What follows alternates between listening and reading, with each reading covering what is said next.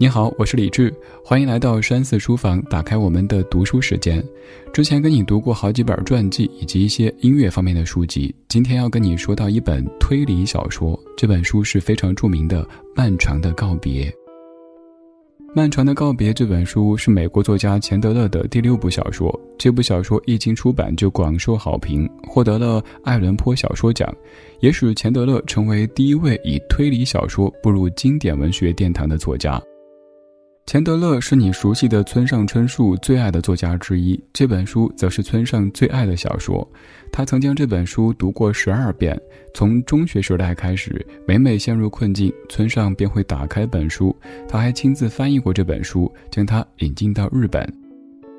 而钱德勒对文学史的一大贡献，很大程度上在于他塑造了一个不朽的硬汉侦探的形象，而这位硬汉侦探就是马洛。这个非常具有魅力的人物，后来影响了几乎所有的硬汉形象，甚至于好莱坞一度掀起了以在电影当中饰演马洛为荣的风潮。那么，这个人物究竟在什么方面有特殊的魅力呢？接下来，我们走进这一本漫长的告别。首先，我们先了解一下这本书究竟讲了什么故事。它的名字叫《漫长的告别》，所以故事也是顺着主人公的四次告别慢慢的发展开的。故事发生在洛杉矶，从一次偶遇开始。主人公马洛是一个失意落寞而又贫穷的私家侦探。有一天，马洛在一家俱乐部的停车场遇到了一个长着白色头发、脸上有一大疤痕的酒鬼。在看到他出尽洋相之后，见到这个酒鬼实在太可怜。马洛出于同情，就把他带回家。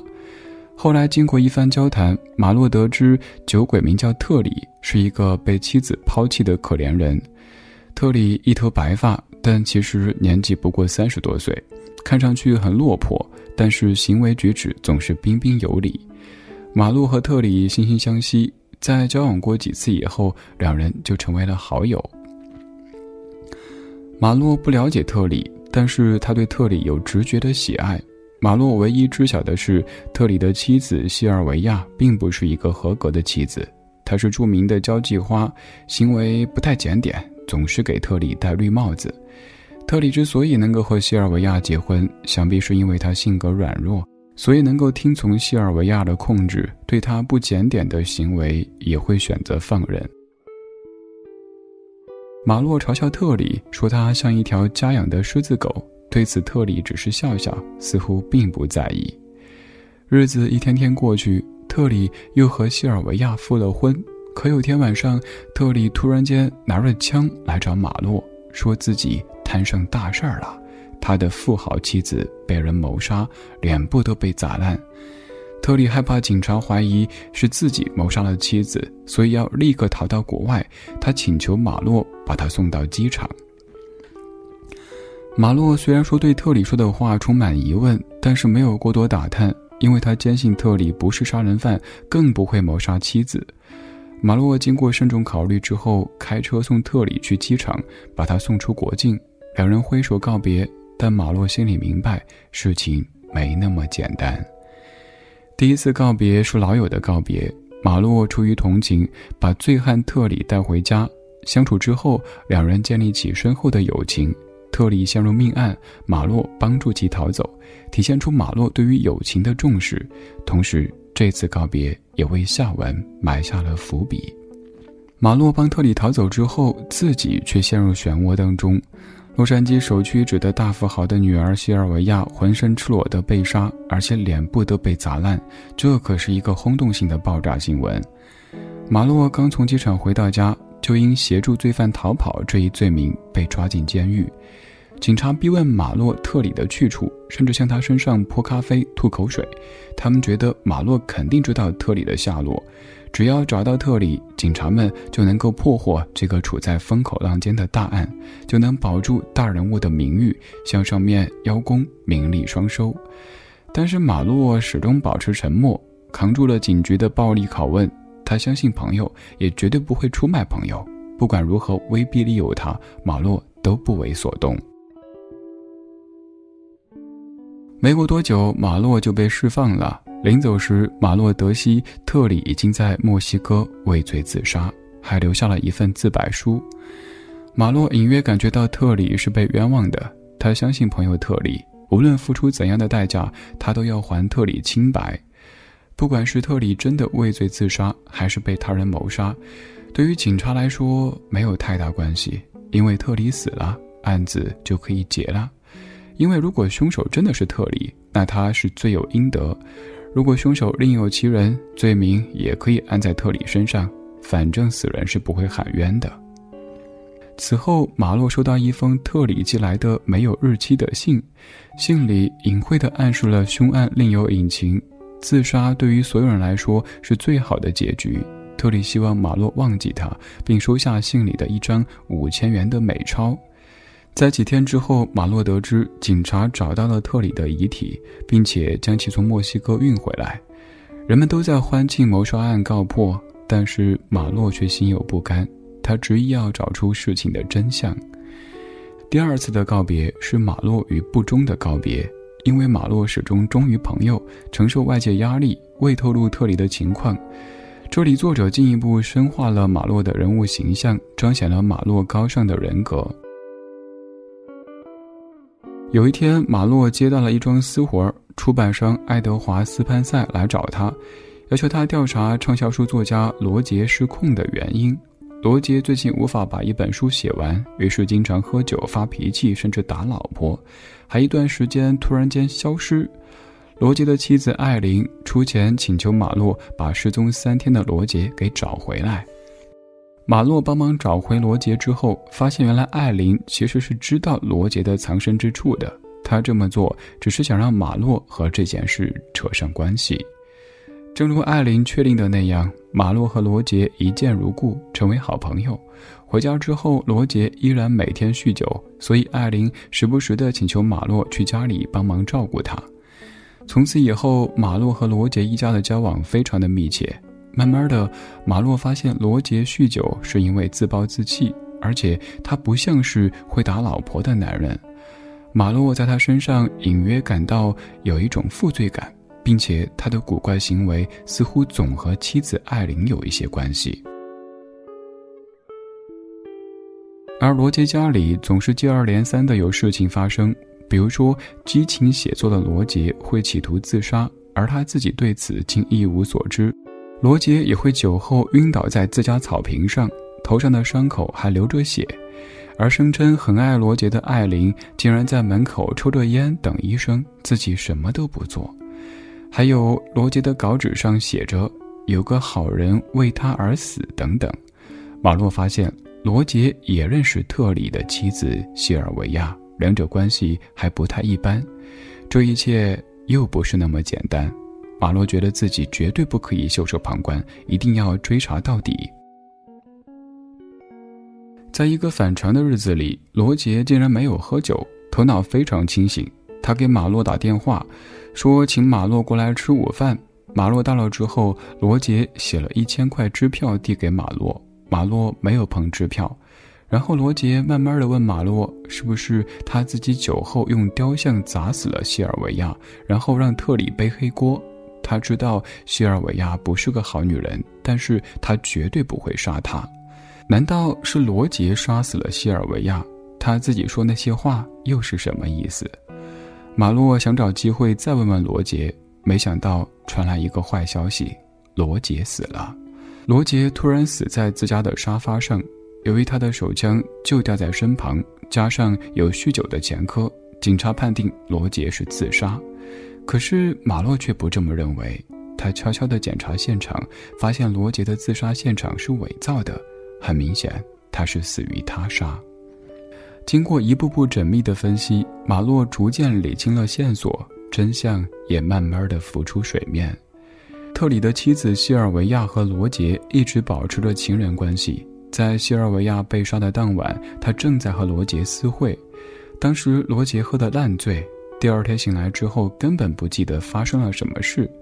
直到西尔维亚被杀的新闻传出，他误以为是自己杀死了西尔维亚。所以内心一直悔恨不已，充满负罪感。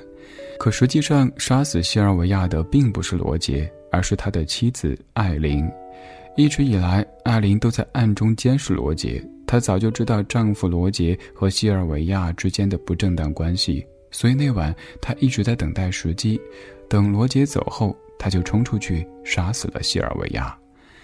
艾琳杀死了西尔维亚，仅仅是因为她跟罗杰有私情吗？原来这个案件还有更大的内情。在艾琳嫁给罗杰之前，曾经有过一次婚姻。他结婚的不是别人，正是特里。当时是在二战期间，特里是一个士兵，在一次战役当中，特里不幸被俘。艾琳以为特里已经死去，所以战争结束以后，艾琳就嫁给了罗杰。特里不仅没有死，而且顽强地活了下来。但是他的脸部受伤了，只能去做整容手术，所以特里脸上有一道长长的疤痕。几年过去了，命运又让他们重逢。一次机缘巧合，艾琳又一次见到特里，只不过这时的特里已经成为西尔维亚的丈夫。艾琳不能忍受特里和罗杰这两任丈夫都先后被西尔维亚夺走，况且西尔维亚是一个浪荡成性的女人，她想不明白自己到底哪里输给了西尔维亚，于是就出手杀死了他。特里在得知妻子被杀以后，很快明白了艾琳是背后的凶手，他选择了替艾琳隐瞒真相，背起了这个黑锅，故意让外界以为他畏罪潜逃。这样，警方也能放过艾琳。另一方面，当罗杰得知特里畏罪自杀的消息之后，内心的折磨更是日益加深。他不断酗酒，想要掩埋当天的记忆。他以为凶手是自己，而不是特里，一个无辜的人被当成了罪犯，被逼的自杀。这是他所不愿意看到的结局。于是，他鼓起勇气向马洛透露自己可能杀过人。而此时的艾琳正巧听见了，他害怕马洛知道真相，事情败露，于是选择了杀死罗杰灭口，并将犯罪现场伪装成自杀的样子。艾琳以为自己的计划天衣无缝，可是还是失算了。马洛揭穿了他的阴谋，最后艾琳选择了服药自杀，并留下遗书，里面说明了事情的真相。第三次告别是马洛与真相的告别。硬汉侦探马洛出于对友情的忠诚，经过缜密的侦查，破获了连环谋杀案。完美的破案过程，把故事情节推向高峰，还原案件的真相。可就在人们以为案件可以了结的时候，一个人出现了。这个人就是人们都以为已经自杀的特里。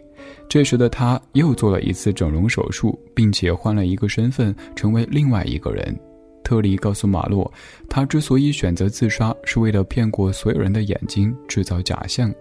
至于真相，其实根本没有人关心，人们在乎的只有自己的利益。可是他没有想到，马洛会为了自己追查到底。马洛告诉特里。其实，在收到他寄来的信和五千元大钞时，他就已经猜到特里并没有自杀。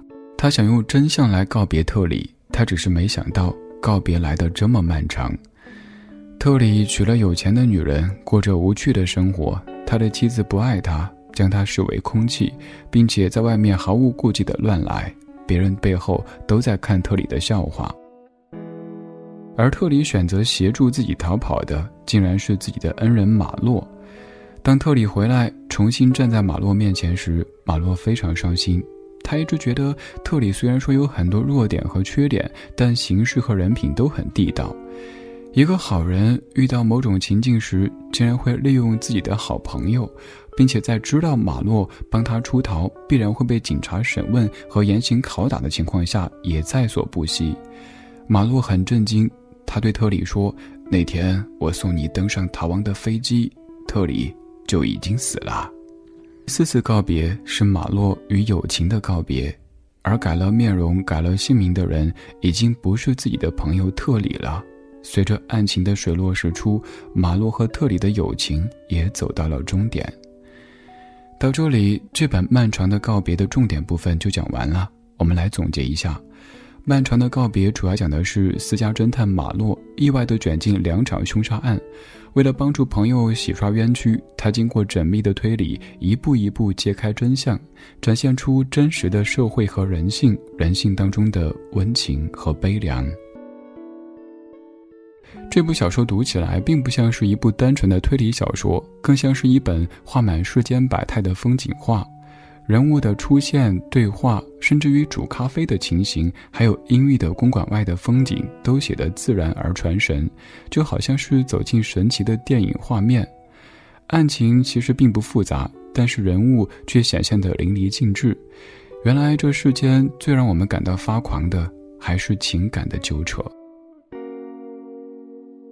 这本书最令人着迷的角色肯定是男一号私家侦探马洛。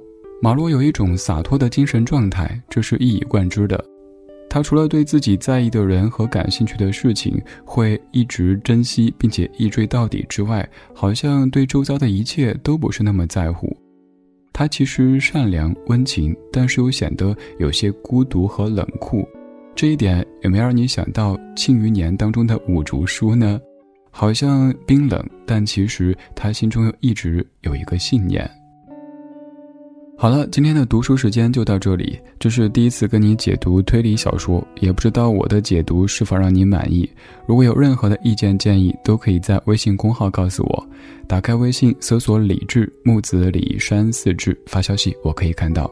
还想听我为你解读哪一些书，也可以在公号告诉我。我是李志，这是山寺书房。下期读书会，我们书里相见。